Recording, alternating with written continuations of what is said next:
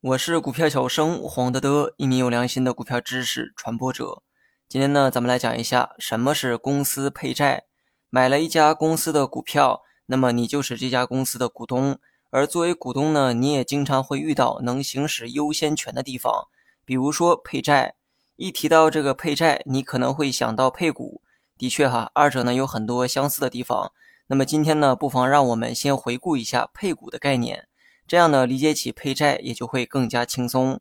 那么配股呢，指的是公司针对老股东发行新股，那么老股东呢有优先的认购权。什么叫老股东？当你已经持有了该公司股票的时候，你呢就会被定义为是老股东。突然某一天，公司决定配股。意味着公司啊想要发行一些新股，但这些新股呢主要是针对老股东去发行，老股东呢有优先购买这些股票的权利。反过来理解配债也是一样的道理。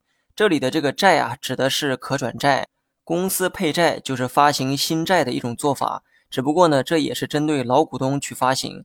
如果你事先持有该公司的股票，那么你就是老股东，公司决定配债的时候，你呢就有优先的购买权利。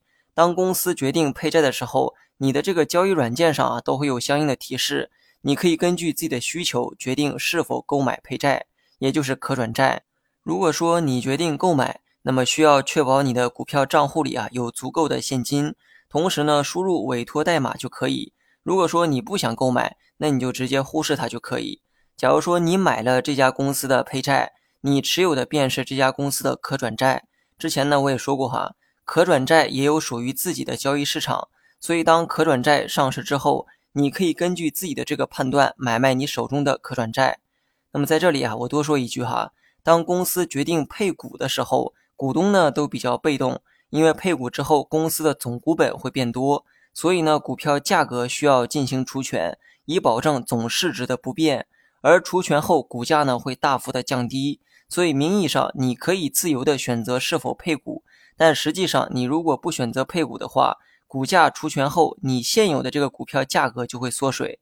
如果说你没有听懂，没关系哈，可以回听我以前讲过的内容，这些细节呢，我之前都讲解过。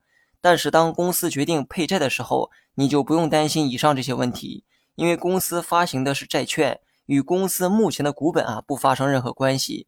那么通俗一点讲，发行债券只会增加公司的债务，不会增加公司的股票数量。